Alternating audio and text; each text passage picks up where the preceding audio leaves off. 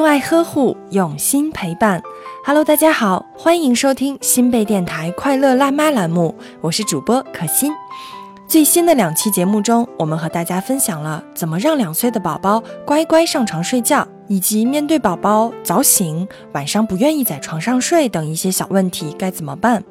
那这一期节目呢，我们要来跟大家分享一下，宝宝害怕晚上入睡怎么办。其实，在宝宝两岁到三岁这个阶段，大多数的家庭并没有开始分床。关于宝宝到底何时该独立分床睡这个话题呢，我们以后专门挑一期节目来分享一下这个主题。那么，对于比如说在两岁不得已要分床睡这个阶段，出现了他害怕入睡这样的情况，我们又该怎么办呢？那么今天可心想和大家分享一位妈妈成功帮助自己两岁的小女儿克服害怕入睡的问题，希望能够帮助到遇到相同难题的爸爸妈妈们。他们的故事是这样的：在他家小女儿刚两岁的时候，因为要腾出婴儿床给她的妹妹，所以只好把她安排到普通的大床上去睡。而就在这段期间，宝宝也发烧了。可能是因为发烧意识不清，他见到了害怕的东西。没过多久呢，宝宝就完全陷入了自我的认知当中，总觉得有一只牛在他睡觉的时候就跑到他的屋子里面去了。因此呢，每当晚上睡觉的时候，爸爸妈妈就会听到自己的小女儿用甜甜嫩嫩的声音喃喃地说着：“牛抓不着我，牛抓不着我。”很明显，小姑娘想要说服的是自己，而不是身边的爸爸妈妈。那么后来，这位妈妈就在想，造成这种情况的真正缘由到底是什么呢？难道是由于新换的单人床没有和婴儿床一样的护栏，使宝贝感到不安了吗？或者说是他在发烧的时候有一头牛吓到了他吗？后来，为了让宝贝安心，爸爸妈妈就多找机会和他说话。而且呢，还会准备小夜灯，还带他去爷爷的农场见识了真正的牛，然后再和他谈心，让他不再害怕。可是，一到晚上睡觉的时候，牛还是来了。有一天晚上，妈妈就把他抱在臂弯里，温柔地说：“我没有看见牛啊，来，宝贝，告诉我牛在哪里呢？”那听了妈妈的话，他指着一张空床说：“就在那里。”通常在他们家晚上入睡前的例行事项是先洗澡，然后穿睡衣，然后讲故事，再上床，中间起来上个厕所，再返回床上去，还要起来喝一次水，再回到床上，最后起来到客厅看看。像这样的过程，很多家长一定不陌生吧？这种惯例呢，到最后非常容易让人恼火。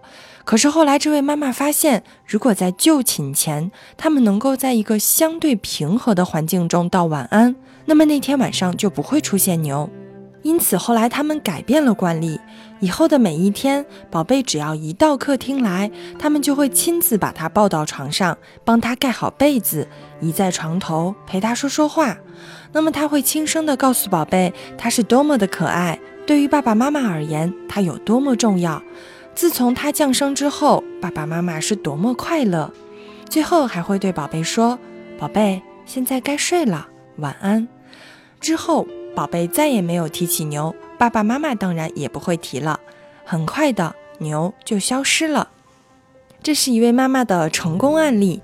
那我又想到，有些宝贝在某个年纪会说害怕鬼。那我也看到了一个方法是这样的，想分享给爸爸妈妈。可以和宝贝拿出一张纸，问问他鬼是什么样子的，然后让他画下来。那么在进行绘画的过程中，妈妈就可以问一些轻松愉快的问题，从起初描述鬼这样一个害怕的阶段，到最后变成一个很快乐的亲子绘画时光。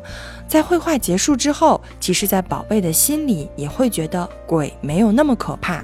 如果有遇到这样问题的爸爸妈妈，不妨试试这个方法，看有没有效果。除了这些，还想和爸爸妈妈强调一点：宝贝的午睡时间不要超过两个小时哦。如果说超过了两个小时，最好叫醒他，因为过长的午觉会影响到孩子夜间的睡眠质量。